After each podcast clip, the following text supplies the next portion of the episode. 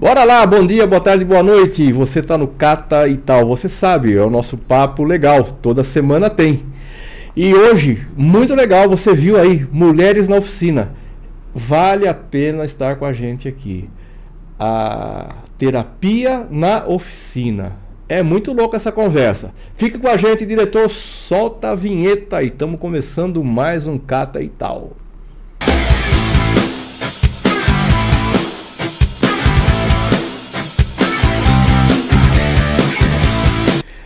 É isso aí, você está no Cata e tal, o podcast do Grupo Cata. Grupo, Cata, você sabe, eu, repito sempre, né? Inspeção de segurança veicular, é, aquele certificado do Inmetro para veículos modificados, recuperados de sinistro. Certificação de produtos, marca Inmetro em produtos, componentes automotivos, GNV, lâmpada LED, luminárias públicas, tudo isso. E auditorias de redes e franquias, a gente também faz isso. Estamos fazendo uma grande rede agora de sorveterias. Está sendo muito legal, um trabalho diferente que vai mostrar para o dono daquela franquia tudo o que ele tem lá na ponta do seu serviço, lá dos seus negócios, né? Se estão entregando efetivamente o que ele gostaria que fosse entregue por ele. É isso aí, é o grupo Cata, tá? E como eu disse e digo sempre, sempre um papo legal. Hoje nós estamos recebendo aqui uma pessoa do mundo automotivo, muito importante no segmento, diretora de um sindicato, do Sindirepa, que é o Sindicato da Indústria da Reparação, é o Sindicato das Oficinas. Mas tem alguns detalhes que a gente vai conversar aqui. A mulher, ela é nutricionista, psicóloga, psicoterapeuta e dona de oficina. É onde ela faz a terapia.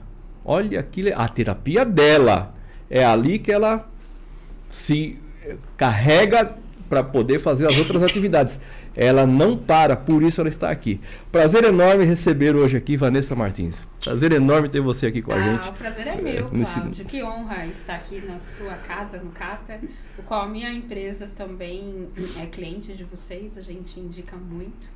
Estou muito feliz aí com o convite. Tem que agradecer pelas indicações aí. Nós somos vizinhos próximos, né? Sim. E, mas é interessante, né? A gente está tanto tempo aqui. Quanto tempo você está aqui na região? Já tem. Aqui na região já tem mais de 20 anos. Então, nós estamos há mais de 20 anos também. Uhum. E essa aqui deve ser a quinta vez que a gente se fala, sexta vez, não mais do que isso nesse tempo todo.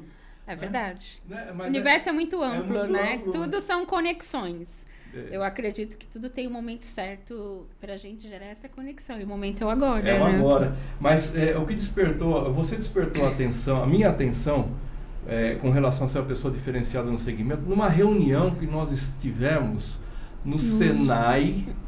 Na Fiesp, né? Primeira vez. Que via. Foi Fiesp, é, alguma coisa assim, tem uns seis anos, cinco anos no mínimo, uhum. né? em que foi, foi, foi justamente foi na Fiesp uhum. e que havia uma discussão sobre, uh, na verdade, um choro. Sim. Havia um choro muito grande e você Sim. chegou lá e falou: para de chorar e vamos, tem jeito de reverter uhum. isso, desde que a gente trabalhe a qualidade. Ali é que chamou a atenção, porque o nosso negócio é qualidade. E aí que você. Sim. Eu prestei, eu falei, não, pera só um pouquinho, essa conversa me interessa. Como é que é esse seu compromisso com a qualidade? Como é que você né? E você prega isso lá no Sindirepa fortemente. Sim, eu acho que a qualidade hoje ela é uma obrigação em tudo que nós fazemos. E empresas que não têm qualidade não conseguem sobreviver. E a gente, ao longo da nossa vida, a gente mostrou isso daí, né? A prova viva é que estamos aí há muitos anos no mercado. Só que hoje não é só a qualidade. Hoje a gente tem que ter um relacionamento muito mais próximo, muito mais afetivo com o nosso cliente. E quando você trata dentro desse universo com alguns reparadores, existem pessoas e pessoas. E o que pegou ali na reunião é o ego, né? Que é, que é a personalidade de cada um. Porque a gente tem deformadores de ego.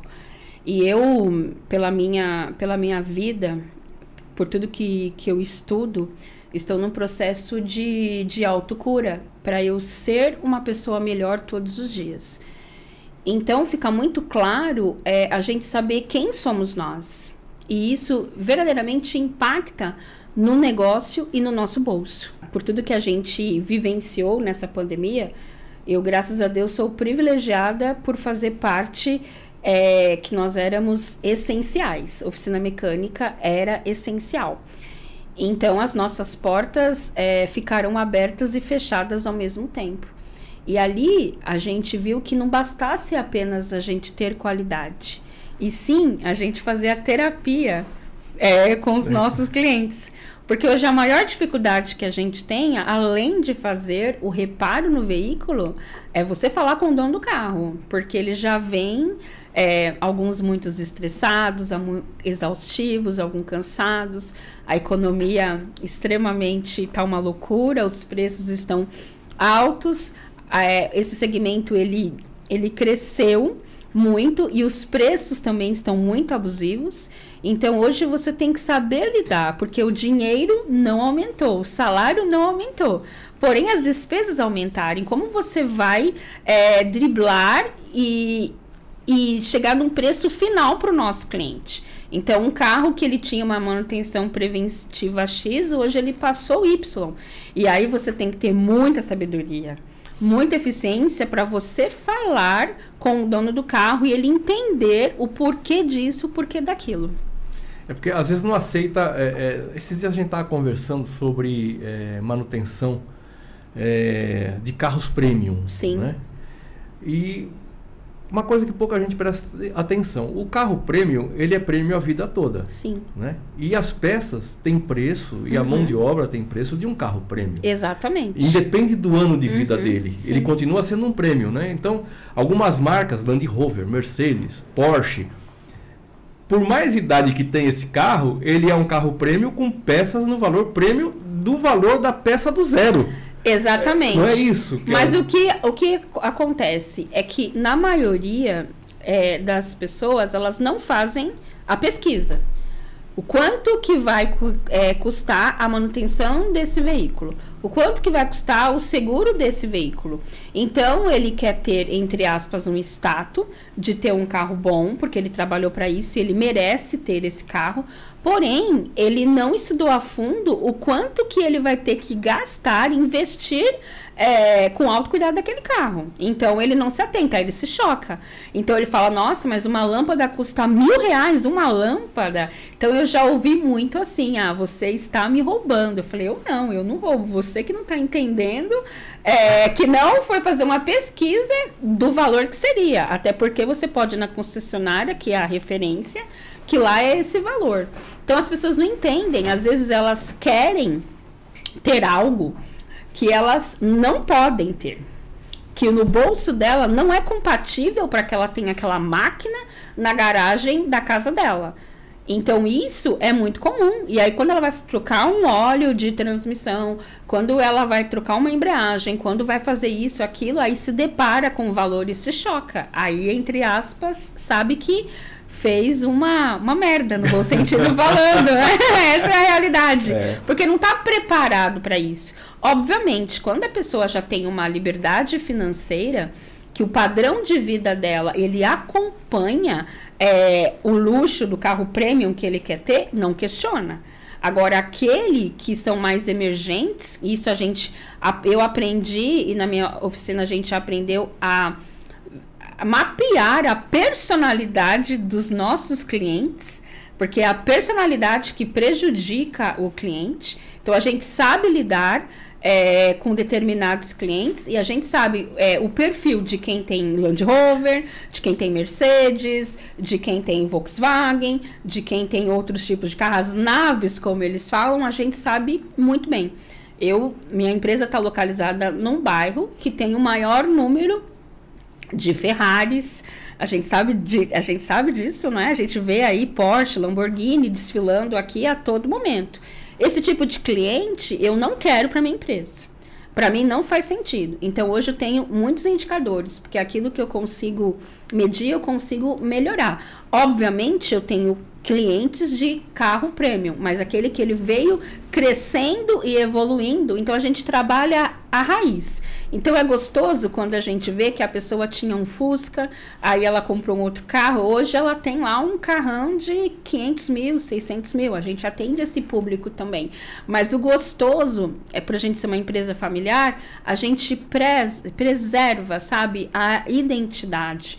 Então é muito maravilhoso a gente atender e a gente acompanhar a evolução de geração a geração. Então a gente vibra com, com cada máquina que o nosso cliente ele troca. Entendeu? Conquista, né? A conquista, conquista que ele tem. Então isso assim é muito saudável, é muito prazeroso. Então assim, eu sempre falo a questão do, do ego, né? Que isso é muito comum. Então, eu logo no início, quando eu fiz a transição de carreira de nutrição para oficina mecânica, eu não entendia. Então era muito engraçado, porque as pessoas falavam assim: "Ah, eu tenho uma Audi". Aí estufava o peito. Ah, tá, que ano que é? Ah, é 1900, não sei o quê. Aí baixava o, o, Era muito comum isso, né? Então. E tá tudo bem, né? Porque tudo é escolha e cada um tem, um, tem a oportunidade de, de realizar o teu sonho e comprar aquilo que faz sentido. Mas eu não entendia como que era ter. Então, o, o o dono de uma Mercedes ele tem um perfil um pouco mais conservador, ele é mais sério, que já são alguns empresários, que eles já são mais reservados, que eles não precisam ficar mostrando quem ele é, o que ele tem.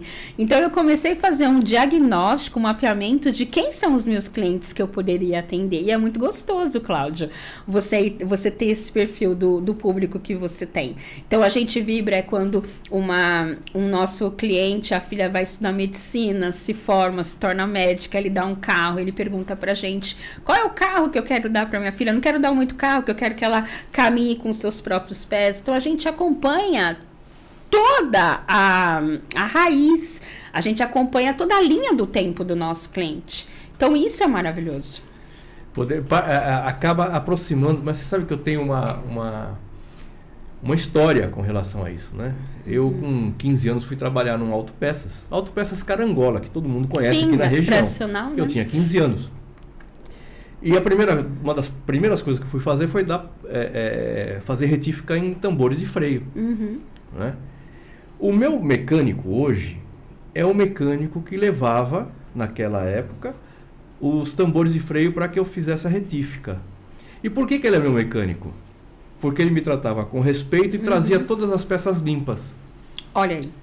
Olha que história, né? Uhum. Lindolfo, um abraço aí para você, hein? Tá comigo. É, é, justamente a história fez com que fidelizasse, mas não foi, não, aquilo não foi, não pensou no futuro. Com certeza não pensou nisso. Uhum. Mas para mim foi é, muito importante na hora de definir para onde eu vou, para onde eu vou, né? Exatamente. É. é porque no caso dele, ele tem a alma, né? Aquela alma boa, aquela, aquilo que a gente gosta. Hoje, a gente é, vive muito na era é, da autenticidade. Então, eu sempre falo que é sendo o que se tem, não é tendo o que se é. Então, a gente sabe mapear é, os clientes. E a gente percebe aqui, por a gente ser privilegiado de morar e ter um negócio num, num bom bairro, né? Onde a situação socioeconômica ela é favorável. A gente vê muitos carros andando por aí. Eu falo, a gente não precisa ir no salão do automóvel para a gente ver máquinas. É. Basta a gente sair na madrugada e a gente poder ver e acompanhar. Isso é muito bom, isso é muito gostoso. O bairro ele está crescendo. E, e o cliente também está mudando a mentalidade. Então, esse Lindolfo, é, ele agiu com o coração. Então, ele tem muito, teve muito entusiasmo e ele passou a fidelizar. É, e você passou a se tornar fiel a ele. Porque ele entregou algo a mais. Sim, e ele fez sim, a diferença, fez a diferença. É, na sua vida. Então, isso você é. sempre vai lembrar dele, você tem gratidão por ele, isso é muito maravilhoso. Sim. Porque hoje muitas pessoas elas trocam você por um, por um valor é. ou por algo que você fez. Você pode é, tratar o cliente dez vezes bem. Se você errar na primeira, ele troca você. Mas você vê que é engraçado que é o respeito com que é me respeito. tratou quando eu era adolescente. Uhum. Então, Aquele respeito que, é, é, quando eu tive condição de ter acompanhou meu carro, a evolução. Eu acompanhou a evolução. Mas porque, ele me respeitou lá. Sim, mas porque você provavelmente você tratou ele com muita amorosidade. Você tratou ele com muito carinho e você fez a diferença na vida dele. Então a vida é sobre dar e receber. E só recebe quem está disposto a dar. E ele retribuiu aquilo, porque você chamou ele pelo nome, provavelmente a primeira vez. Você não chegou lá ostentando, você chegou com humildade, você foi companheiro e tudo isso faz a diferença. É isso que a gente tem que ser. Dessa forma, pelo menos fazem parte dos valores da minha empresa, né? Todas essas premissas de a gente fazer um bom atendimento. Então, por exemplo, sempre me perguntam: "Ah, você, por que que você não monta uma oficina só para mulheres?" Porque eu sou da inclusão eu gosto de pessoas. Então, a gente ouve muito falar, ah, a mulher é muito assediada na oficina mecânica. Será que todas as mulheres são assediadas? Verdadeiramente, existe estatística para isso? É, eu não vou montar uma oficina só para mulheres. Porque se uma mulher na minha empresa ela foi maltratada ou ela foi assediada, eu e meu esposo falhamos na nossa gestão. Tá a gente não teve uma liderança assídua. É obviamente que eu não posso responder é, pela atitude do meu colaborador. Mas graças a Deus, é, eu nunca tive esse tipo de problema.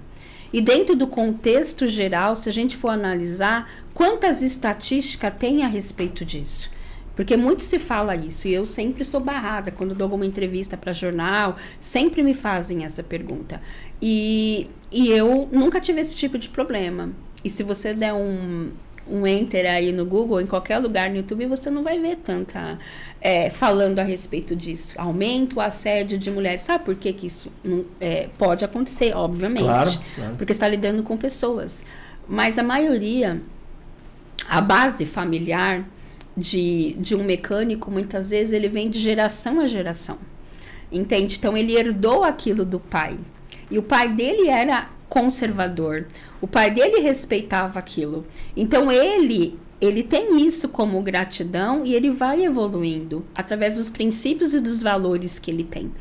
Então ele faz aquilo que é de melhor, porque aquilo era do pai dele, aquilo era da família dele, aquilo que fez ele sobreviver.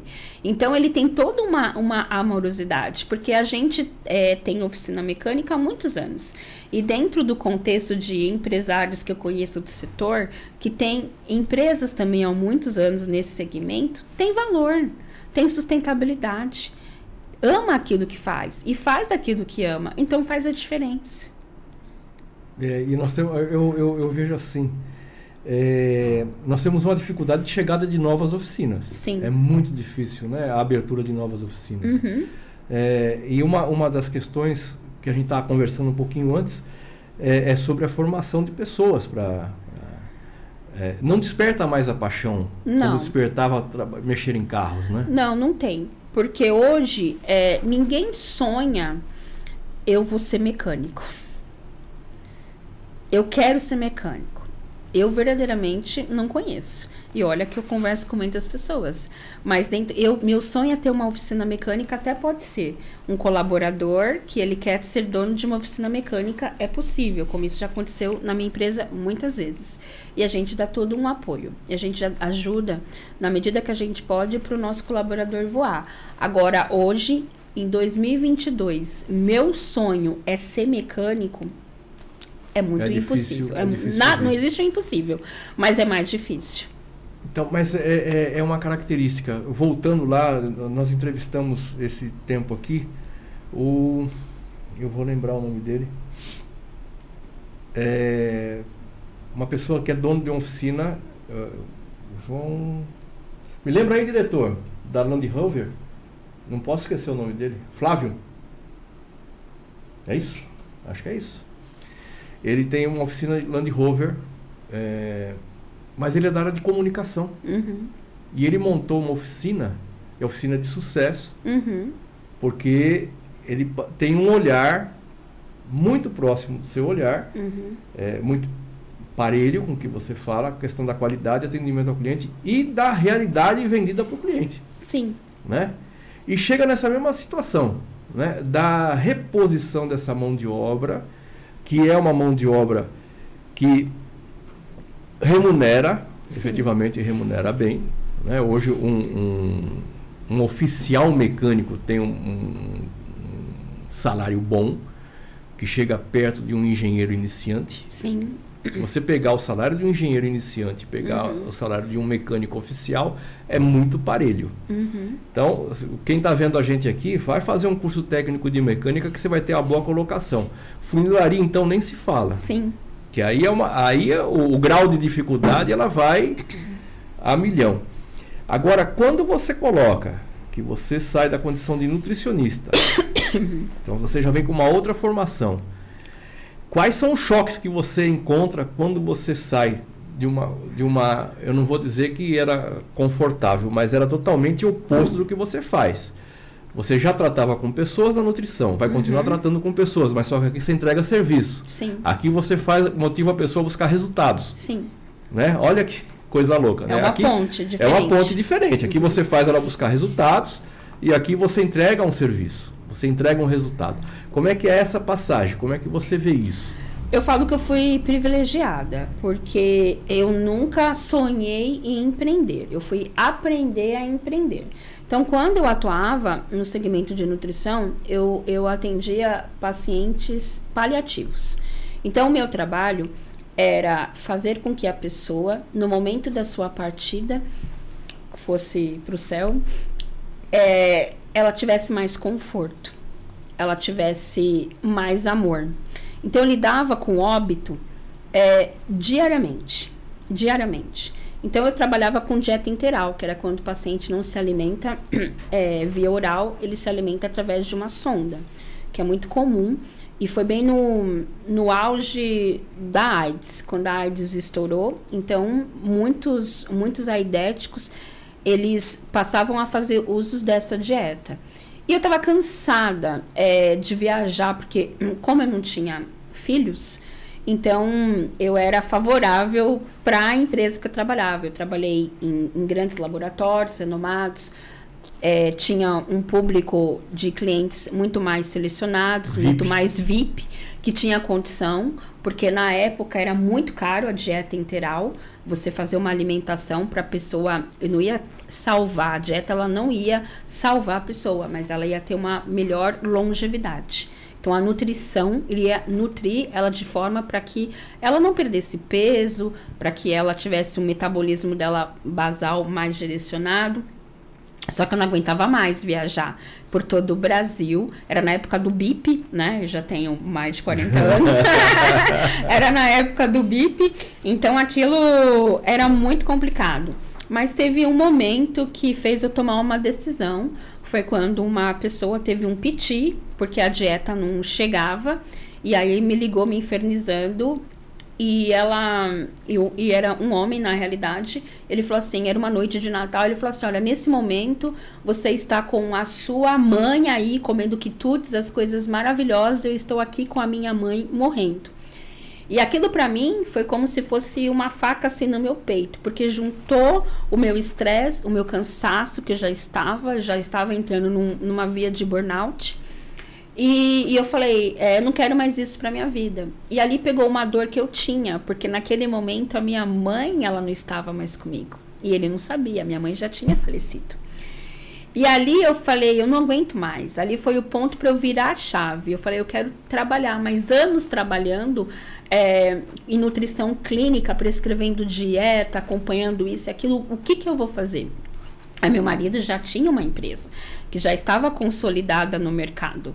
E eu falei, deixa eu trabalhar com você. E ele não deixava eu trabalhar com ele. Ele falou, não, você trabalha de branco, de jaleco, você é uma doutora, não tem nada para você aqui na, na oficina mecânica. E aí eu falei, não, tem muita coisa. E mesmo assim eu fui lá pedir demissão e ele não deixou eu trabalhar na empresa. E aí eu fiquei um ano, tipo, de boa. No meu ano sabático, fui estudar, fui fazer outras coisas, fui trabalhar na empresa de um cliente que não tinha nada a ver com o meu segmento de logística. Aí a gente teve um problema com uma colaboradora e aí eu comecei a assumir o meu negócio. Só que daí eu entendia de carboidratos, lipídios e proteínas. e eu precisava entender de embreagem, de óleo, de fluxo de caixa, de indicadores, de contas a pagar, contas a receber. Eu não entendia nada desse universo. Até então eu queria prescrever a melhor dieta para a pessoa emagrecer ou para a pessoa é, ter uma, uma vida boa, saudável, bem-estar. Era, era essas premissas da minha vida. E de repente eu me deparo numa oficina mecânica e que não tinha nada a ver é, com a minha essência, com a minha alma. E eu falei, meu, o que, que eu vou fazer aqui? Então eu peguei todo aquele conhecimento que eu tinha, coloquei no meu, no meu cérebro e fechei a minha caixinha.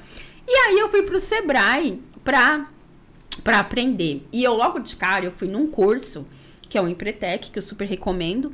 E esse curso, eu fui convidada a sair desse curso porque eu não entendia. E ali era um curso de inteligência emocional e eu tinha feridas emocionais dentro da minha vida que eu precisava trabalhar. E aí eu falei, mas um curso para eu ver se eu tenho habilidades para ser empreendedora e isso tá mexendo porque teve uma dinâmica que teve uma memória e aquela memória que veio à minha mente me lembrou de algo que eu tive na infância que eu sofri um bullying. E eu não sabia o que era aquilo, eu não tinha a mentalidade para entender aquilo. E aí eu comecei todo um processo é, de descoberta, fui fazer outros cursos de alto impacto emocional e eu fui gostando daquilo. E eu comecei a aplicar aquilo dentro do meu negócio. E, e, eu comecei a mudar algumas coisas, né? A mulher ela tem um olhar diferente. Então eu comecei a colocar uma plantinha ali, uma coisa ali. O meu marido, por ser engenheiro e por ele ter um perfil totalmente analista, planejador, ele tinha todo um cuidado com a nossa empresa. Então a empresa já tinha um clima organizacional. Então eu só coloquei, como eu costumo dizer, o meu Sim. camarão, a minha essência. E ali várias pessoas começaram a vir. Meu marido, por, ter, por ser oriental, sempre foi muito respeitador. As pessoas já conheciam é, a família dele, já conhecia a, a, índole, o caráter dele, porque caráter não muda. A Sim. gente só melhora a nossa personalidade. Então era, era, era tudo, tudo mantinha um clima totalmente harmonioso. Os colaboradores eles eram antigos, eu não tinha muita rotatividade, eu nunca tive isso, muita rotatividade. E aí o mais difícil era eu é, implantar a minha cultura na mente dos meus colaboradores. Porque eu tinha uma mente mestra, eu comecei a estudar sustentabilidade dentro de um contexto, no tripé econômica, social e ambiental, e eu deparei com mão de obra que não tinha o ritmo e a mente que eu tinha, porque eles nunca foram para uma faculdade. Eles simplesmente, alguns, é, eu falo que a gente importou eles lá da Bahia, tinha um, um que não sabia ler nem escrever, e aqui ele construiu história, ele construiu um patrimônio, ele ficou conosco há 25 anos, e infelizmente na, na pandemia eu fui obrigada a demiti-lo. E quando eu demiti, eu sofri muito por eu fazer uma demissão, mas ao mesmo tempo eu sabia que ele já tinha um, um bom padrão de vida. E aí ele foi embora pro, pro Nordeste, comprou terras lá, tinha um sonho do filho ser médico. Então foi muito difícil para mim. E ali naquele momento eu entendi que pessoas são pessoas. Eu sofri muito para demiti-lo, porém eu fiquei muito feliz por eu saber que ele era CLT, que ele iria receber todos os benefícios dele, que ele poderia é, entrar ter uma aposentadoria, que eu tinha dinheiro de caixa para pagar todas as verbas rescisórias dela e eu fiquei em paz. Só que ali naquele momento eu entendi que eu fiz o meu melhor que eu podia fazer. E quando a gente assinou a rescisão, ele agradeceu, ele foi embora e nunca mais falou com a gente. E aí, eu hoje eu já não sofro mais por isso, que foi uma, uma primeira perda assim que eu tive. Então hoje eu não sou apegada, né? A matéria aos colaboradores, porque hoje, na maioria das vezes, eles trocam você como eles trocam de roupa, eles trocam o seu negócio. Então eu precisei entender e lapidar a essência, porque o nível de evolução mentalmente que o meu colaborador tinha, ele não tinha o quê? A gratidão. Ele não praticava a gratidão. Aí o problema é dele, não é meu. Sim. E não é um julgamento, é uma clareza daquilo que durante 25 anos nós servimos para ele. E aí eu passei a ficar mais firme, né? Eu tinha um coração mole, eu passei a ficar mais firme. E dentro desse contexto, né, de a gente conversando com os nossos clientes, Os nossos clientes, eles têm muitas dores emocionais, muitas dores físicas. Então a gente lidava com o cliente, ah, e o seu pai, nossa, faleceu. E sua mãe, tá, tá doente, tá, doente. tá com câncer. Então a gente começou a fazer parte da história. Eu entendi que nós somos todos unos, nós, to nós todos estamos interligados. Independente de eu ser uma dona de oficina e ele ser um cliente que ele quer repar reparação no carro dele. Então eu sempre tive uma premissa muito forte e eu sempre falei com, com os meus colaboradores que um erro médico ele pode matar uma vida e um erro mecânico ele pode é, matar no mínimo cinco pessoas ao mesmo tempo. Então, ele tem que ter todo um, um autocontrole, uma segurança, um respeito com o carro, porque se ele deixar uma, um, um, um freio errado, colocar um óleo errado, esse carro pode parar na estrada, ele pode sofrer um acidente e a família inteira pode morrer. Então, eu comecei a valorizar a importância de, do papel dele. E ele não tinha muitas vezes clareza, porque alguns a gente sempre ouve falar assim no mercado, né? A rádio peão, né? Os me alguns mecânicos são ogro, isso me doía. Porque não é pelo fato dele nunca ter ido a uma faculdade, eu não estou respondendo aqui só pelo meu negócio, Sim. em conversa com várias pessoas do segmento que também têm essa dor, é, eles não tinham a, a mente de entender que eles precisavam evoluir, que a mente dele precisava evoluir. Então, ele não, ele não sabia quais eram os papéis dele que ele tinha dentro de um contexto. Porque vida pessoal e vida profissional não separa tá uno. Então não adianta eu falar assim, ó, deixa o seu problema ali na rua e daqui para hum, frente. Não existe. É, não existe isso. E eu percebia muitas pessoas desse tempo. Então, muitas vezes, é, a gente participou de vários grupos e uma das coisas que os nossos colaboradores mais queria, e muitas vezes a gente achava que é o salário em primeiro lugar, ele queria era uma atenção, ele queria ser ouvido. Por quê? Porque os, os nossos colaboradores, eles também têm problemas pessoais eles também têm perdas, eles também têm ganhos, eles também têm dor. E a gente vem aqui nesse mundo, é, a gente está aqui de passagem, todos nós vamos partir. E a nossa vida é dor e amor. A gente tem que transformar tudo em amor. Então, o meu papel é fazer com que eles tenham amor pelo trabalho amor por eles, amor que eles próprio, tenham amor próprio, amor próprio né? e que muitas vezes eles não têm. Então assim, é, eles olham para as mãos deles, alguns têm as mãos mais calejadas, alguns têm as mãos com muitas sujidades de graxas, e a gente tem sempre tenta ajudar e, e mostrar a importância que eles vão fazer um carinho na esposa, que eles vão fazer um carinho no filho e não é porque ele é mecânico que ele tem que ter a mão toda é, suja. suja. Não tem como, entende? Que ele pode ter amor próprio, que ele pode cuidar dele, que ele pode é, melhorar a, a autoestima. E tem uma palavra que é muito forte, que tudo que acontece na vida a gente tem que ter o quê? É a aceitação. Então ele não é mecânico, ele está mecânico. E a partir do momento que ele fez essa escolha em estar mecânico, é, as coisas elas acontecem para um bem maior. E hoje, essa escassez de mão de obra, não é só no, no nosso segmento, é, é, é, principalmente em restaurantes, padarias, esse tipo de coisa está muito, tá muito complicado, principalmente em, em segmentos que, que trabalham de segunda a segunda. Então, eu optei por a gente fechar a empresa aos sábados, a gente não trabalha mais aos sábados, é muito esporádico, salvo quando um cliente realmente não tem jeito, a gente agenda. Então, a gente, é, para que eles cuidem mais do lar deles, para que eles vão para casa mais, mais em paz, entende? Tanto é que a gente trabalha dentro do regime CLT. Sexta-feira, às 17 horas, eles vão embora para casa.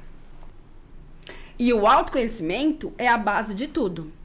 Porque eu, como gestora de empresa, eu não posso obrigar meu colaborador a fazer curso. Você pode, você pode convidá-lo aí. Eu né? não posso obrigar. Porque é. se eu obrigo, eu estou cometendo um estupro evolutivo. É, isso é sério. É muito sério. Eu não posso fazer isso. Eu posso convidar ele aí, mas eu não posso exigir. Então. Conscientizar, né? Conscientizar a importância daquilo, mas eu não posso obrigar. Eu não posso fazer isso. E eu já fiz. E errei. Hoje eu não faço mais. Hoje eu faço um convite. E ainda, quando é algum, algum trabalho, algum estudo, que é um curso que é no final de semana, ou fora do estado, eu ainda mando um bilhetinho para a esposa, mando um mimo para falar: olha, seu, seu esposo vai ficar X dias fora, vai chegar mais tarde. Então eu dou toda uma acolhida para a família. Porque ele tem vida própria. Então, ele precisa querer se autoconhecer. Então, por exemplo, dentro da minha empresa, eu tenho mais de 17 perfis comportamentais. Então, eu mapeio o meu colaborador de A a Z. Então, eu sei se ele é mais ouvinte. Eu sei se ele é mais visual. Eu sei quando ele é mais digital. E aí, eu e meu esposo, a gente adequa a nossa linguagem naquilo que ele precisa ouvir. Porque se ele é mais visual, eu tenho que mostrar recursos para ele visual. Então eu tenho que mostrar o esquema elétrico do carro no tablet, no computador, num livro. Se ele é mais auditivo, eu tenho que explicar para ele, para ele ouvir. Então eu tenho que fazer outro tipo de demonstração. Então isso facilita e muito o nosso trabalho, porque a gente conhece os perfis de cada um. Então o meu marido já sabe que eu já orientei que eu tenho outras atividades, mas toda eu tô na, na empresa quase todos os dias. Então, quando eu faço avaliação, eu que faço análise do perfil comportamental. Então eu já falo, olha, o Cláudio, ele é assim, assim, assim. E aí meu marido já sabe. Com base no perfil que ele tem, meu marido já sabe se contrata ou não. Porque na maioria das vezes a gente, currículo para mim é simplesmente um papel. Não serve para nada, só me dá um norte. Entende? Porque o currículo muitas vezes mente. Porque na maioria das vezes a gente admite por competência e demite por comportamento. A maioria das vezes é o comportamento ah. que a gente demite. Você, como empresário, é já sentiu isso na pele. Então você demite pelo comportamento. Então você tem que trabalhar o comportamento dele. Porque ele tem pensamentos, sentimentos e comportamentos. Então, se ele vem com uma energia negativa da rua, automaticamente todos os carros que ele fizer naquele momento vai dar errado. Ele vai cortar o que não tem que cortar. Ele vai quebrar o que não pode ser quebrado. Ele vai, pode acontecer algum acidente de trabalho, pode acontecer alguma coisa. Então eu tenho que preparar o campo para ele trabalhar. Então eu faço várias coisas, trabalho com com, com palavras, com frases, eu converso. E hoje eu faço terapia com os meus colaboradores. Eu tenho imersões de três dias e eu levo alguns dos meus colaboradores para lá para eles sentirem é, na pele que eles precisam mudar. Que eles, porque, independente deles ser os meus colaboradores, eles têm outros papéis. Eles são pais, alguns avós que eu tenho, eles são tios, eles são padrinhos, eles são esposas, eles são filhos. Então, cada um tem que papel. E cabe a mim colocar eles, cada um, no seu papel, através das escolhas dele. E o autoconhecimento é a base de tudo. Porque, como eu costumo dizer, que a maior liberdade que a gente tem é a liberdade interior. Porque todo mundo tem blocos de emoções. Todo mundo, todo ser humano tem feridas emocionais. Todo ser humano tem crenças, traumas, e a diferença é o olhar que ele olha para isso. E numa oficina diferente, numa oficina mecânica não é diferente, porque é pessoas. É, é gente, sempre é gente. É pessoas. Nas duas pontas. Eles não são máquinas, eles são pessoas. Ah, o Elon Musk pode fazer o que ele quiser, o outro cara pode fazer o que ele quer, ele pode ter o equipamento que ele quer, mas ainda no você final. não, final, você não consegue é, é, substituir a mentalidade do homem, ela é exclusiva, única de cada um. E muitas vezes a gente erra por causa da nossa personalidade por causa da nossa personalidade. E nesse, nesse mundo automotivo, eles são muito é, rígidos. Eles têm dificuldade para mudar a mentalidade dele. Ele, porque muitos, não todos, alguns não querem evoluir. Não querem evoluir. É, esse é um ponto, esse é um ponto que a gente viveu uma situação é, de promover um, um, um funcionário, uhum. né, um empregado. E olha, você vai ser promovido pelo teu desempenho, a gente entende que você pode assumir uma liderança, a gente vai te preparar para assumir uma liderança e tal. Ele falou: "Não quero. Não está no meu perfil isso. Exato. E no primeiro instante, o que, que você pensa? Fala, Porra, mas que covardão, não é? Uhum. Que covardão não aceitar o desafio. Não é. Depois passa o tempo, a gente vai olhar, não estava dentro do perfil dele assumir essa responsabilidade. Exatamente. Aí tem que ter o respeito, né? Exatamente. Respeitar isso e não menosprezar porque ele não quis. Concordo. E é difícil isso aí. Então, mas isso é o autoconhecimento. Então, por exemplo, se você tem um perfil é, de uma pessoa que ela é mais controlador, que ele gosta mais de planilhas, por exemplo, é, se ele, ele fala pouco, ele não fica contando a vantagem, é, ele tem outras características. Esse cara, muitas vezes, ele não é para trabalhar com vendas, por exemplo. Você tem que colocar ele no lugar certo, com o talento que ele nasceu. A gente nasce com talento natural e a gente adquire talento natural. Então, você tem que treinar, lapidar é, esse colaborador, mas você tem que respeitar a personalidade dele. É a personalidade dele. Quando a gente saca isso, eu demorei, obviamente, Pra entender pra, isso. pra entender isso. E aí eu queria dar promoções, eu queria transformar a pessoa num líder, obviamente. as- todo mundo é, é lapidado, a gente é um ser em evolução. Então, através de do chá, né? Conhecimento, habilidades, atitudes, a gente pode fazer a diferença na nossa vida e na vida do outro, mas ele tem que querer. Só que muitas vezes a gente pode ensinar, pagar cursos, investir, e ele não vai. Por que, que ele não vai? Porque ele não nasceu para fazer aquilo. isso. E a gente tem que respeitar. Ele não tem perfil para ser líder. Não tem, ele não quer e a gente tem que respeitar. Então a gente tem que pegar quais são os, os pontos que ele tem de positivo e trabalhar. Só que também a gente tem que trabalhar nos negativos, porque é como eu costumo dizer, né, que Jung que fala isso, nós somos luz e sombra. E na nossa sombra tem luz. Na nossa sombra tem luz. E a gente lida com essa luz do nosso e com essa sombra no dia a dia. Porque muitos colaboradores, eles têm o que a gente chama de polaridade. De manhã ele tá alegre, daqui a pouco ele tá triste. E o tempo todo a gente tem que entender o que que tá acontecendo. Por que que você está o que, o que, que, o que, que você está sentindo? O que, que eu, eu posso fazer para servir? Só que eu também aprendi que a gente não pode ter muita intimidade. Porque a intimidade é, ela, ela é boa porque não acontece toda hora. Então, muitas vezes, no passado, eu entrava muito na vida dele. De levar pra praia, de levar pra sítio, fazer. Hoje eu já não faço mais isso.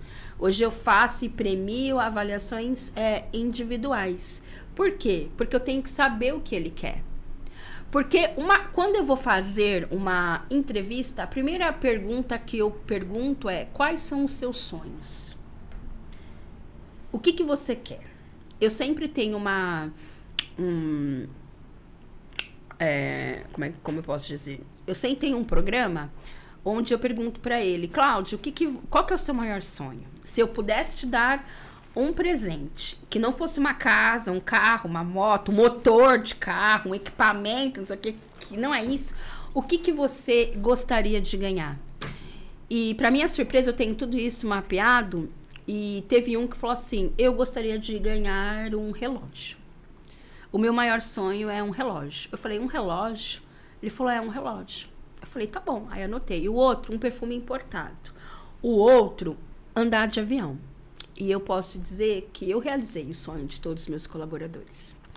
E o dia que eu dei um relógio, é, ele começou a chorar. Eu viajei e eu quis trazer um relógio para ele diferente. E na hora que ele viu aquele relógio, ele falou assim: Nossa, eu ganhei um relógio do meu avô e eu tive que vender o meu relógio para eu poder pagar a luz da minha casa que ia ser cortado. Ele nem trabalhava comigo nesse momento.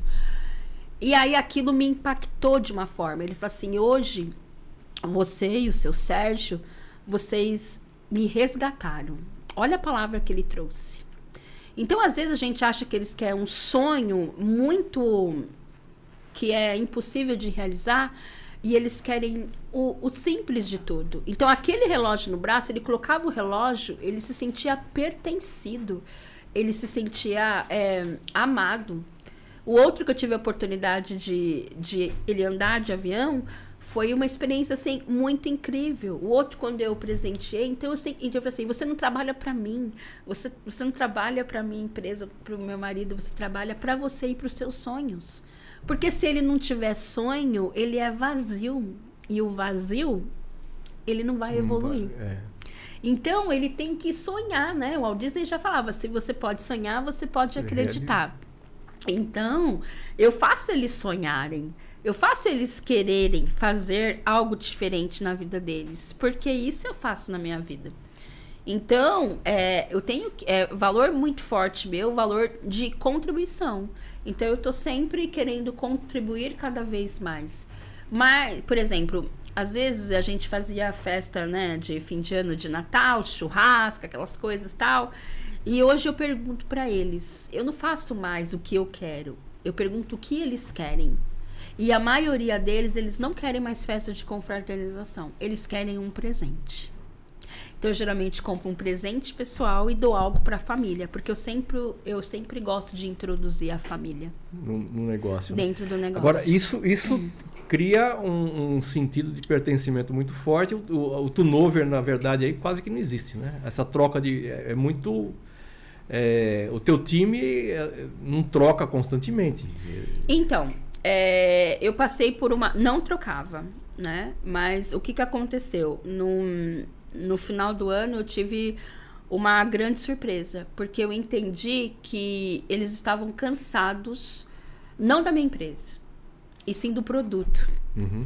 que eles comercializavam. Eles não queriam mais é, trabalhar com carro. Porque hoje o carro você tem que pensar. Você tem que ter raciocínio. Porque antes você tinha um sonho. Eu tenho 50 mil reais, eu quero comprar esse carro. Hoje, com 50 mil reais, você pode comprar quantos carros você quiser. Porque a variedade de carros no valor de 50, de 30, de 40, de 100 mil é muito grande. Então, antes, no passado você tinha poucas opções, hoje você tem muitas. E hoje, para você ser um bom reparador, você tem que estudar muito. Porque o carro, como eu já disse, ele é uma máquina e ele mata mas ele tem tecnologia. Hoje tem carro para todos os gostos e todos os bolsos. Você está dormindo, tem um sensor que ele avisa lá que você está dormindo. Né? Então você precisa trabalhar. E não são todos que querem evoluir. Porque evoluir no automotivo tem que estudar. E alguns, entre aspas, são preguiçosos. Eles não querem estudar. Eles não querem evoluir. Porque eles não eles têm dificuldade para pensar porque eles não querem pensar. Então não é trocar a peça, é saber a causa do porquê a peça ocasionou sim, aquela falha mecânica. Sim, sim, e alguns não querem pensar, alguns não querem raciocinar. Você tem que tratar a causa e tem não o efeito. Tem que tratar a causa e não o é, efeito. É, não é porque senão você vira um trocador de peça e o cliente vai é. gastar, gastar, gastar, reclamar, reclamar e você não vai. É, é, como é que fala?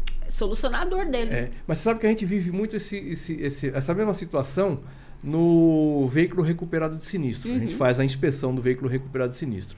E às vezes ele foi muito bem recuperado. E a gente vai passar esse carro numa linha de inspeção, uma linha mecanizada, que vai ter freio, alinhamento, suspensão, e esse carro está desalinhado, ele não tem freio. Uhum. E aí você reprova. E o cidadão ele não aceita, fala, mas foi tão bem feito. É, querido, foi tão bem feito, mas a causa dora do acidente, uhum. que pode ter sido alinhamento, Sim. a falta de freio, continua dentro desse carro. Sim. Você arrumou muito, a casca está muito bonita uhum. e vai uhum. para a rua e você vai poder é. fazer um novo acidente com esse carro. É mais ou menos assim, é, é mais, né? É. Você tem uma dor de cabeça, aí você vai no médico, a sua dor de cabeça ela pode ser da visão, pode ser do estômago, pode ser do corpo. Você não sabe a origem da causa da dor de cabeça. Pode ser de estresse, pode ser de fome. Você não sabe. Não sabe. A mesma coisa o carro. Então, é, acendeu a luz da injeção. Passa o scanner, acendeu a luz. Aí o cliente hoje, ele fala assim, ah, já sei. Ele já, né? Ele é especialista no Google, então ele já vem com o diagnóstico. Pá, pá, pá. Ah, tem que trocar isso, isso, isso. Aí a gente fala, por que, que você não troca, então? Porque o scanner, ele te dá um parâmetro. Cabe o reparador ele fazer o diagnóstico. Então, quando você vai a um médico, você vai, o médico ele vai olhar para você, vai fazer uma anamnese E aí ele vai te prescrever exames. E aí, quando você volta com os exames, ele te dá um diagnóstico. Com carro é a mesma coisa. Tanto é que a gente tem vários equipamentos, né? Hoje o universo setor automotivo tem muitos equipamentos.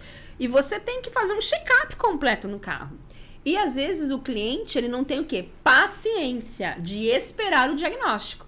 Porque ele quer o serviço assim para ontem. Porque ele não consegue. Porque hoje o carro é um membro, é um órgão. A pessoa não consegue ficar mais sem o carro.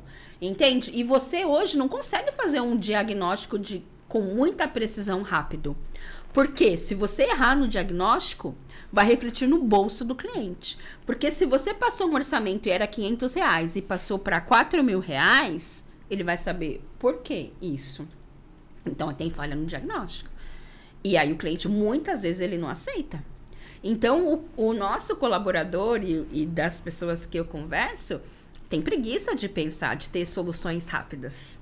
Porque o negócio não é deles. Sempre acaba sof é, sempre acaba indo de encontro de quem é dono, porque é o que? Autoresponsabilidade. Sim, sim. Autoresponsabilidade.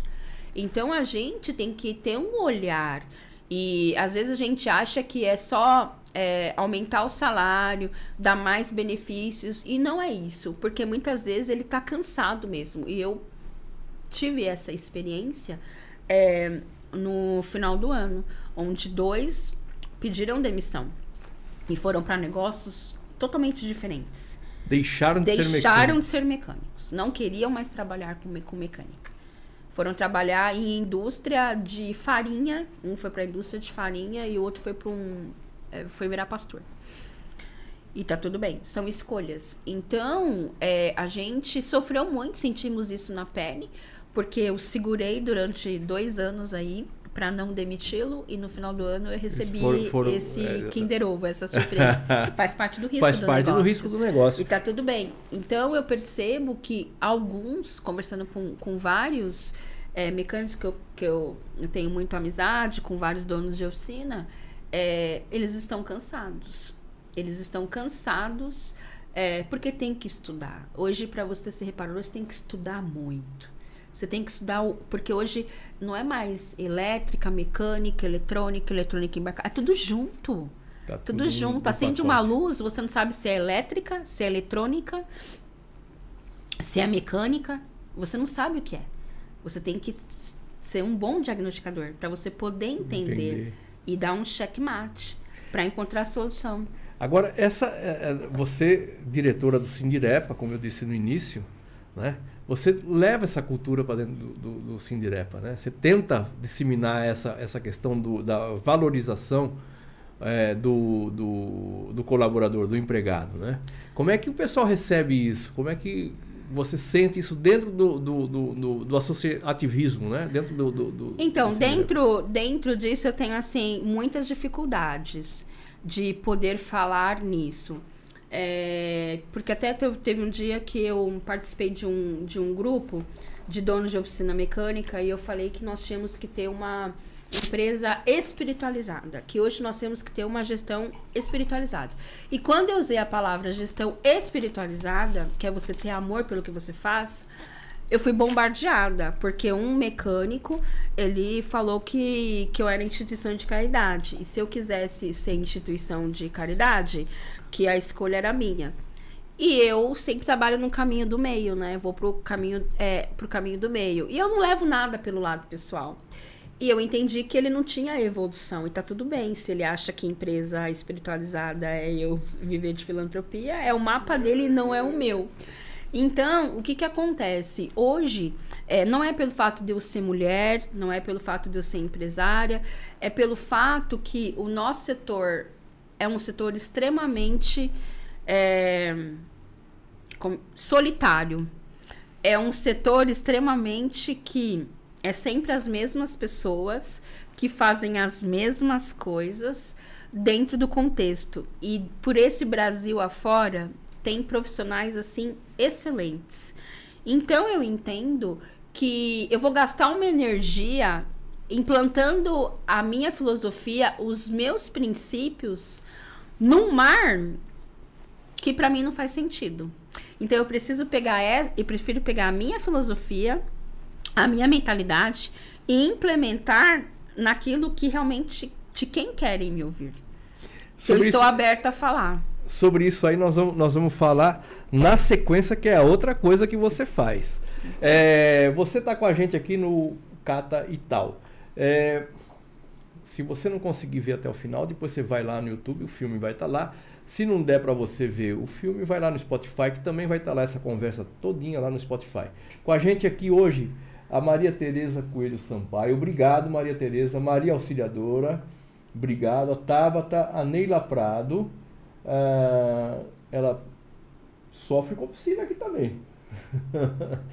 é, ela está falando aqui que ela foi fazer uma contratação. Perguntou se ele tinha um sonho. E o sonho dele, quando ele me disse que o sonho dele era ser um mecânico profissional, um mecânico profissional. É... Ah, legal, entendi agora. A Neila perguntou qual era o sonho da pessoa que ele estava contratando. Ela estava contratando um, uma pessoa para trabalhar na oficina. E ele respondeu que ele queria ser um mecânico profissional. Ela disse que até refez a pergunta naquilo que você falou, porque é a raridade ouvir isso, né? Uhum. Muito legal. Mas, então, aí temos uma outra atividade que você coloca muito. Eu peguei esse ponto que você disse, né? Você passou a focar mais em quem quer te ouvir efetivamente, né? Sim. Você falou, você chega de eu jogar minhas palavras, não quer jogar ao vento, mas é Sim. é quase isso. Não vou uhum. jogar mais ao vento e eu vou agora falar com quem quer me ouvir. Sim. Então agora eu vou falar com a psicanalista, psicoterapeuta, tá? O que, que você tem feito nessa área? Quer dizer que o, o, como eu disse no início, a oficina é a tua terapia. Sim. Mas a tua atividade hoje, ela caminha para uma outra área. É, hoje tá? eu hum, estudo muito, né, a mente humana, o comportamento humano, tenho várias formações, várias habilidades.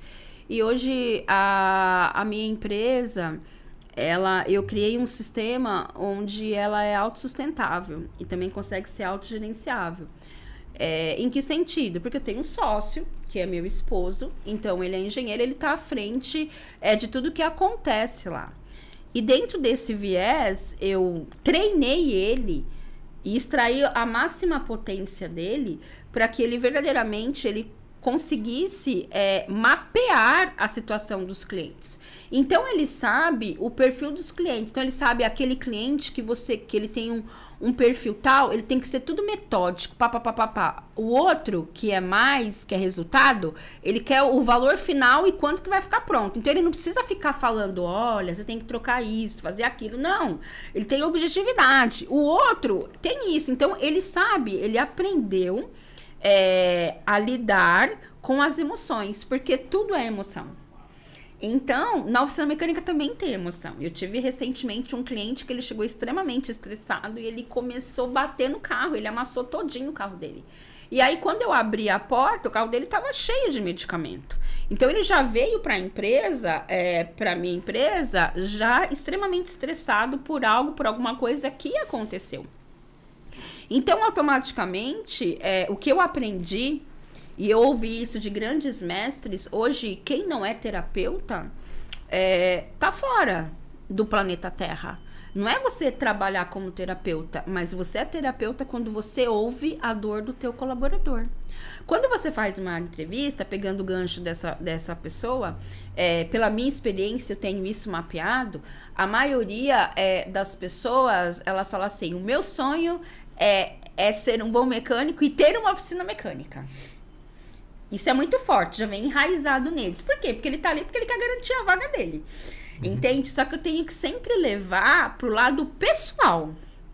Porque é o pessoal dele que vai fazer a diferença.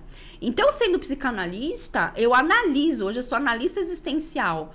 Eu, eu analiso a pessoa de A a Z para eu entender é, como que ela funciona e onde ela quer chegar. Porque, como eu falei, todo mundo tem dor e todo mundo tem blocos emocionais. E na realidade, eu não imaginei ser terapeuta. É que eu descobri a minha missão através de uma ferramenta de desenvolvimento de autoconhecimento que falou que eu tinha que estudar metafísica dentro da minha ferramenta que eu faço e aplico e vendo ela, é o que? Você tem que estudar metafísica. Quando eu fui estudar metafísica, quando eu fui entender é, o contexto geral, eu entendi a minha missão, a minha missão aqui nesse planeta Terra, porque a gente tem missão 1, um, você com você. Missão 2, você com as pessoas próximas a você, teus filhos, tua esposa, teus pais. Missão 3 é o servir. Para que, que você veio ao mundo? Pra, por que, que você é dono do Cata? Por que, que você está fazendo um podcast? É tua missão de vida fazer isso. Você não montou essa estrutura e você não está aqui. Por quê? Porque você já está caminhando ao teu legado. E a missão 4 é a tua espiritualidade. Quando eu falo espiritualidade, não é religiosidade. Quem eu sou? Qual é a minha missão aqui de vida? Então, quando eu entendi a minha missão de vida, que é evoluir, ensinar e divertir, tudo começou a fazer sentido na minha vida. Por que, que eu tive que passar? Por que, que eu tive que ter tantas perdas na minha vida para que eu pudesse verdadeiramente ser uma psicanalista? Mas isso aconteceu por quê? Porque o, o maior fofoqueiro que existe na face da Terra, sabe quem que é, Cláudio? Hum. O nosso corpo. O nosso corpo é o nosso maior fofoqueiro. Se você não tá bem, ele te dá dor de cabeça. Se acontece com você, ele te dá dor no estômago. Se acontece alguma coisa com você, ele te dá dor no joelho, ele te dá dor na coluna. E cada dor que tem no seu corpo é, tem uma causa. Então o teu corpo ele fala com você. O meu corpo ele falou muito comigo, porque alguns anos atrás, quando minha empresa passou por um processo de fiscalização por um vizinho que eu tive que sair, eu comecei a trabalhar muito, e eu já estava desenvolvendo um burnout e uma depressão. E mesmo assim eu era workaholic, eu queria trabalhar, trabalhar, eu queria resultado, resultado, resultado, eu parecia uma louca. E aí vem a dona dor, não prestou atenção, tô, tive um AVC. Fiquei 15 dias numa UTI, num dia após o meu aniversário. E ali eu me deparei com várias coisas. Eu tive uma experiência de morte, onde a minha pressão arterial ela chegou a 28 por 20 e eu perdi o controle da minha vida. Então eu sou, eu acredito muito em Deus, eu falo muito em Deus. E eu falei assim, Deus, por que, que eu estou aqui? O que, que eu tenho que aprender? E naquele momento que eu estava ali no, no leito de UTI, eu, eu tive uma conversa maravilhosa com Deus e eu falei: se eu tiver a oportunidade de voltar, eu quero fazer diferente. Só que ali, quando eu estava ali na UTI, eu já tinha um, um pouquinho de autoconhecimento. E eu entendi o porquê que eu estava lá. Porque eu precisava parar. Você não quer parar? Teu corpo fala, você não quer parar? Você só quer trabalhar? Você só quer ter riqueza? Você só quer gerar dinheiro? Você só quer empregar? Você não quer parar? Vem a donador e faz você parar, te dá uma doença. E dentro disso, quando eu saí de lá, aí eu, aí eu saí do leito da UTI, fui para um outro quarto. Quando eu estava ali, eu fiquei vários dias, cinco dias, sem celular, sem poder me levantar, sem poder fazer xixi. Eu fiquei 100% dominada, sem receber visita eu fiquei quase louca. Imagina, eu com um monte de coisa para fazer eu e imagino, eu lá. Eu imagino. Eu quase enlouqueci. Eu tinha que desacelerar. E ali eu vi um, uma, um quadro em branco. E ali eu comecei a projetar minha vida e eu entendi que eu não estava mais sonhando, que eu não estava mais vivendo, que eu simplesmente estava presa a um ego, porque eu queria ter liberdade financeira, eu queria dinheiro, dinheiro, dinheiro, dinheiro. Ter dinheiro naquele momento era o mais importante para mim naquele momento. Então, o meu ego batia forte. Então, eu comecei a sair em mídias, em revista. Eu gostei desse mundo, mas eu não estava preparada. Eu não tinha um mentor que me desse um direcionamento. Aí vem a donador, porque eu sempre falo que a mesma escada que a gente sobe é a mesma escada que a gente desce. E aí vem os deformadores do ego. Que é o quê? Acomodação, posse, inferioridade, superioridade.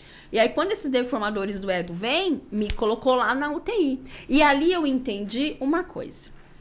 Que Ali eu não ia levar, se eu morresse naquele momento, eu não ia levar minha casa, não ia levar meu carro, não ia levar meu marido, não ia levar meus funcionários, não ia levar meus sapatos, minhas roupas, seja o que for. Ali naquele momento, se eu partisse, eu só ia, eu só ia levar o que estava dentro de mim. Que é a minha alma e a minha essência. Porque se eu partisse, nem o meu corpo levaria, porque meu corpo vai para debaixo da terra. Ou você cremada, né? Tacar fogo. E ali eu só ia levar as coisas boas que eu fiz dentro do meu coração. E por que, que eu estou dizendo isso? Porque é muito comum no setor automotivo o homem ele trabalhar, só pensar em estudar, em trabalhar, em gerar riqueza e ele não olhar para ele. A prova mais viva disso é que o número de homens com Covid morreram muito mais que muitas mulheres. Porque muitas vezes o homem, a figura masculina, ele não para. Ele às vezes não fala que ele tá com dor. Ele segura. Eu tô com dor de cabeça, ele não fala. Ele tem dor no joelho, ele não fala. Tudo que acontece com ele, ele não fala. Ele vai engolindo, engolindo, engolindo. E aí, a prova viva disso é o quê? O infarto. Partindo do pressuposto de um grande empresário, que é o João Paulo Diniz, que era triatleta, alimentação saudável, teve um infarto fulminante e morreu. Mas ele tinha um problema. Sim. E na maioria das vezes acontece no nosso dia a dia. Eu tive vários amigos donos de oficina mecânica que partiram.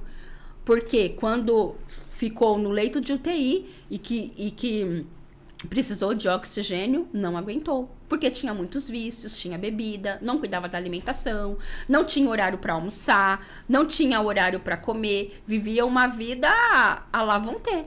E aí a dona dor vem e pega. Então eu precisei mapear é, todas as dores que eu tive na minha vida. Eu já fiz mais de 14 cirurgias. Eu já tive algumas doenças. Eu fui estudar doença doença, o porquê que essa doença me chamou. E ali eu entendi uma coisa na UTI. Eu não me amava. Eu não tinha amor próprio. Eu não cuidava de mim. Eu queria cuidar do outro e de todo. E eu esqueci de mim. E quando eu esqueci de mim, é, eu parei na UTI para eu olhar para mim.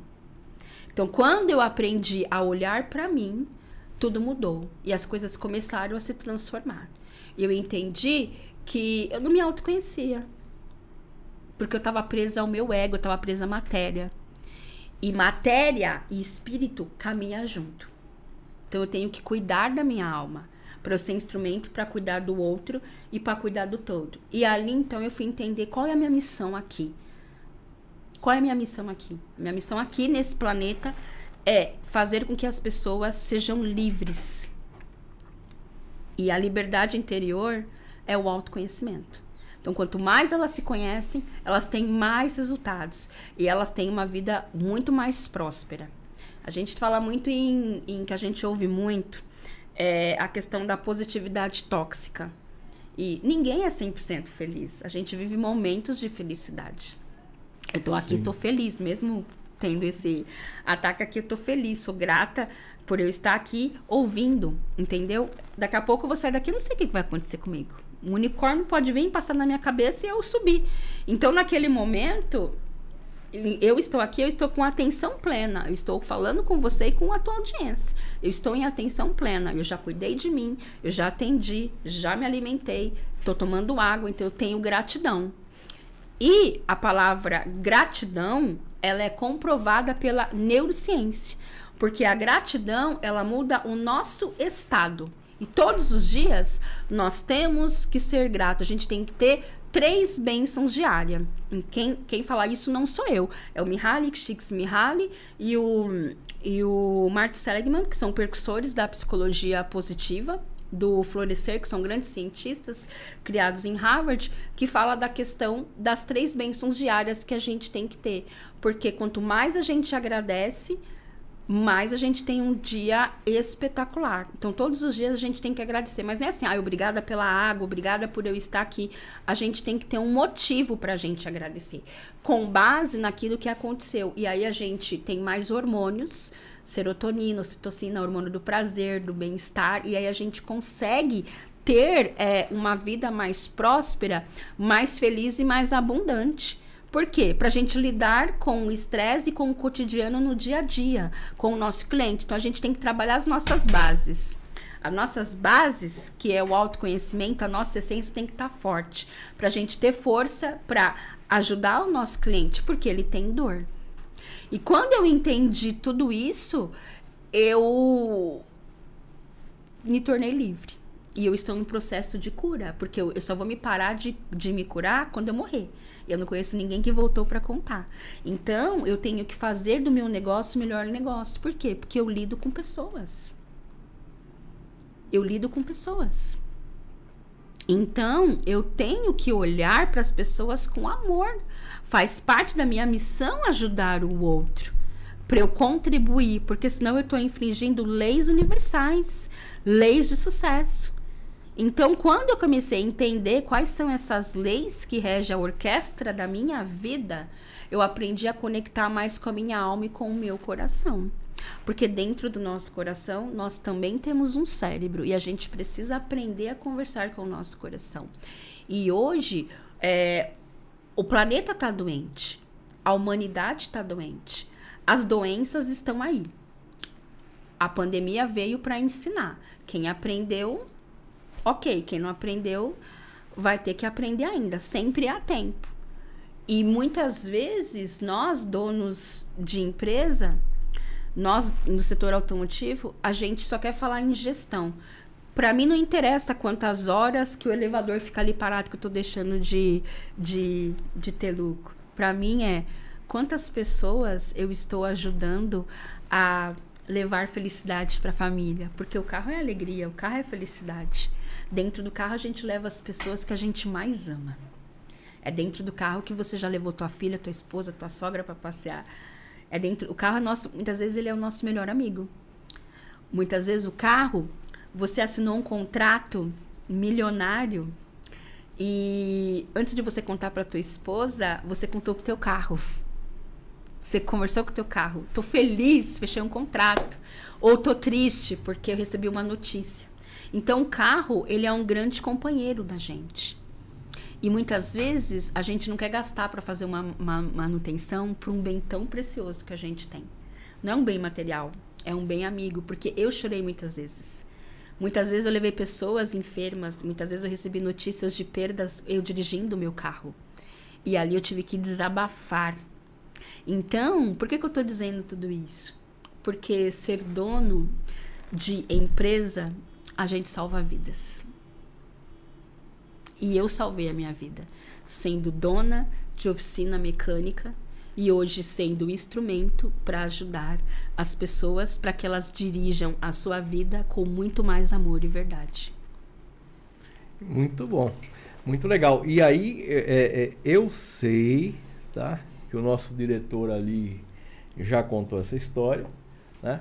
que você faz um, um, um trabalho de imersão com pessoas, é, são dias é, que você faz um retiro, uhum. né? Como é que funciona isso aí? Tudo isso que você disse, aí acaba extrapolando a, a, a oficina é um grande laboratório, né? Sim, é um grande é um laboratório. É um grande laboratório que você teve que te levou para outras atividades e você ajuda pessoas hoje é, fazendo é, é outras atividades voltada para o autoconhecimento. Né? Porque eu entendi que eu precisava voar, que eu já tinha crescido muito na minha empresa, que eu já colaborei bastante, vou sempre continuar a colaborar, mas o que me chamou a atenção foi a minha missão de vida quando eu entendi.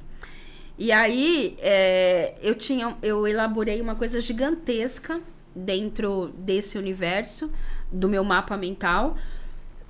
e eu entendi que eu não conseguia fazer isso sozinha, que eu precisava de ter uma sócia, que eu é, me conectei é, com essa pessoa, que é a Carol, dentro de, um, de uma formação. Então a gente entendeu que a nossa dor era as mesmas, e a partir daquele momento eu nós abrimos a nossa empresa, que é um instituto. Nesse Instituto de Desenvolvimento Humano, a gente ajuda as pessoas a se desenvolverem a tua tríade, que é o quê? Cavar, semear para florescer. E a premissa é o resultado. Então, a gente tem várias terapias, várias coisas que nós fazemos, mas a maior delas é uma, um retiro espiritual, onde a gente leva a pessoa para a cidade de Limeira, ela fica três dias e ali ela vai trabalhar totalmente o autoconhecimento para que ela tenha alta performance, para que ela encontre o caminho do meio, que é um caminho do equilíbrio, através das escolhas dela. E ali a gente vai trabalhar é, a inteligência emocional e a inteligência espiritual. Quem eu sou? O que é que eu estou fazendo ali? Então, ali durante esses três dias, a pessoa vai olhar para dentro dela para que ela verdadeiramente ela não apague a história dela, mas que ela escreva um capítulo novo. Então a gente vai trabalhar muito nas premissas do pensamento, do sentimento, do comportamento, nas curas, nos traumas e nas feridas emocionais, que a gente tem cinco feridas emocionais. E as, uma delas, né? A gente tem muito mais que isso, mas são as mais fortes, que é o abandono, rejeição, insegurança. É, entre tantas outras. Então a gente vai trabalhar isso. E aí ela vai fazer um desbloqueio. E quando ela desbloqueia, ela dá um outro olhar na vida dela. E aí ela se torna livre. Por isso que liberdade é ter autoconhecimento. E aí ela é livre para ela fazer aquilo que ela nasceu para fazer. Entendi. Qual é a frequência que acontece esses encontros? A gente agora, é, o próximo vai ser em setembro, é, 23, 24 e 25, 30 de setembro e 1 e 2 de outubro. E a gente leva um grupo bem reduzido de pessoas, num local lindo, maravilhoso, com alimentação, é, com tudo incluso, para que verdadeiramente a pessoa se entrega a esse, a esse processo de autoconhecimento. Entra Pra na ela sexta, saber quem ela é. Entra na sexta às 18 horas e sai no domingo. domingo, renovado. Renovada é, em ação. É, é, é um caminho que ela vai se curar totalmente, não. Porque, como eu disse, é um processo até a gente É morrer, introdução a gente vai se curar. cura. É a introdução. É a autocura. Né? Então ela tem que se autocurar. Então ela vai aprender a perdoar. E ela vai aprender a se amar, a ter coragem, a dar um, um outro olhar, a despertar para uma nova realidade com ela mesma. Porque a história do ser humano é o bem maior. Então, bem maior que a gente tem é a nossa história, que a nossa história é um patrimônio da humanidade. Então, a gente precisa aprender a honrar os nossos pais. Quando a gente não honra os nossos pais, quando a gente não tem gratidão pela vida que a gente tem, é, a gente não evolui. E às vezes a gente pergunta: é, por que, que será que aquela pessoa está ali na rua como mendigo? O que, que ela fez para ela estar ali? São escolhas. O maior atípico que todo mundo tem igual é o tempo. Todo mundo tem 24 horas. O que você faz com o tempo é a escolha de cada um. E a gente precisa ter coragem para olhar para dentro, porque é um processo de descascação de cebola. A gente acha que tá tudo bem. Tô- eu- e aí o que que acontece, Cláudio? É muito importante eu falar isso. Eu atendo muitos empresários que eles têm muito dinheiro, construíram riqueza, têm carros importados, têm casa, tem patrimônio, mas ele é vazio. Ele é vazio. Então ele é pobre. Ele é sozinho. E aí o suicídio está aumentando cada vez mais. Só tem dinheiro. Só tem dinheiro e é vazio. E aí ele precisa se encontrar. E quando ele se encontra, o despertar é muito maravilhoso. Porque a vida, dinheiro é bom, dinheiro é energia. É. Mas não é tudo, não é a base. Ele ajuda você a realizar seus sonhos. A você, tudo que tem aqui é dinheiro. Se não tivesse dinheiro, a gente não estaria aqui. Cadeira, o microfone, a, a, a, caneta, tudo é dinheiro. Mas a vida não é só sobre isso. Não adianta a gente ter apenas liberdade geográfica, liberdade de tempo, eh, liberdade financeira, se a gente não ter a liberdade interior. A liberdade interior. Porque a gente vive numa, numa gaiola preso por resistência e por obediência. E aí, apenas a gente tem a chave da gaiola pra gente ser livre. E o que que acontece? É, a questão do dinheiro, quanto mais a gente gera riqueza, prosperidade, a gente tem que tomar muito cuidado. Porque o ego, ele toma conta. Aí vem a prepotência, vem a arrogância, vem a superioridade. E a humildade, hein? Como é que fica? Então a gente tem que tomar muito cuidado. Que esse é, o- é a grande dor de muitos empresários. Muitos empresários, tem casos assim é, de divã que a gente conversa, que ele tem tanto dinheiro, tanto dinheiro, ele tem muitas mulheres. Ele tem muitos filhos. Ele tem várias mulheres diferentes. Aí ele entra muitas vezes pra droga. Ele entra pra bebida. E ele acaba afundando a vida dele. Por quê? Porque ele não tem amor próprio. Ele é vazio. E o dinheiro dele não compra felicidade. Quando ele se liga disso, Quando ele se liga disso, pira. pira. E é muito comum. É por isso que as pessoas chegam no ápice, é, contratam um guru, né? Como eles falam, quero ter um guru, quero ter alguma coisa assim. Por quê? Pra não fazer merda. Que é, uma, é a grande realidade. Tem muitos que tiram a vida, que tem uma vida vazia. É muito comum, a gente tem vários casos. Tem uma crise existencial. Aí entra numa crise existencial. Eu tenho tudo e eu não tenho nada. Eu tenho tudo e eu não sou nada. Quem eu sou? Às vezes ele perde a mulher, ele dá todo o dinheiro para uma mulher que ele tem, aí ele arruma outra, a outra também sabe que ele tem dinheiro, também quer quer tirar tudo que ele tem e tá tudo bem, questão de escolhas. Mas se ele não tiver a base, a base fortalecida, ele se torna uma pessoa vazia. E é isso, aí é que entra. E aí vem as doenças. E muitas vezes ele vai, pode acabar sozinho. Eu tenho tanto dinheiro, é, mas às vezes o que ele queria, ele pode ter o dinheiro para ele comprar a, a melhor enfermeira, fazer isso, fazer aquilo, comprar o trabalho, obviamente, né, da enfermeira, mas às vezes o que ele queria é ter um abraço. Quantos pais, no dia dos pais, têm muito dinheiro e não têm um abraço do filho? É muito comum isso. O filho vai para o mundo. Sua Sim. filha pode ir para o mundo, mas se você deu uma boa gestão, uma boa educação, ela jamais vai te abandonar, porque você recebeu isso dos seus pais. Você só dá aquilo que você tem. Então você precisa fazer o coração transbordar.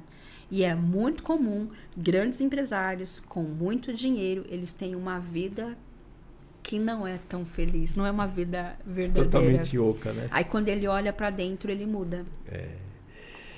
Mas é isso. É, olha, nós estamos terminando, estamos caminhando para o final de uma conversa muito legal, Vanessa. Que, é, assim, como eu disse, a oficina é só a tua terapia, né? Sim. Na verdade, o seu negócio é ajudar pessoas, é trabalhar com pessoas.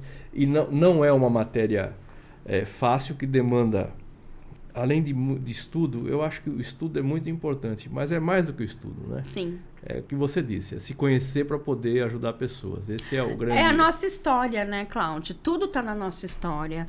A nossa história é o nosso maior patrimônio.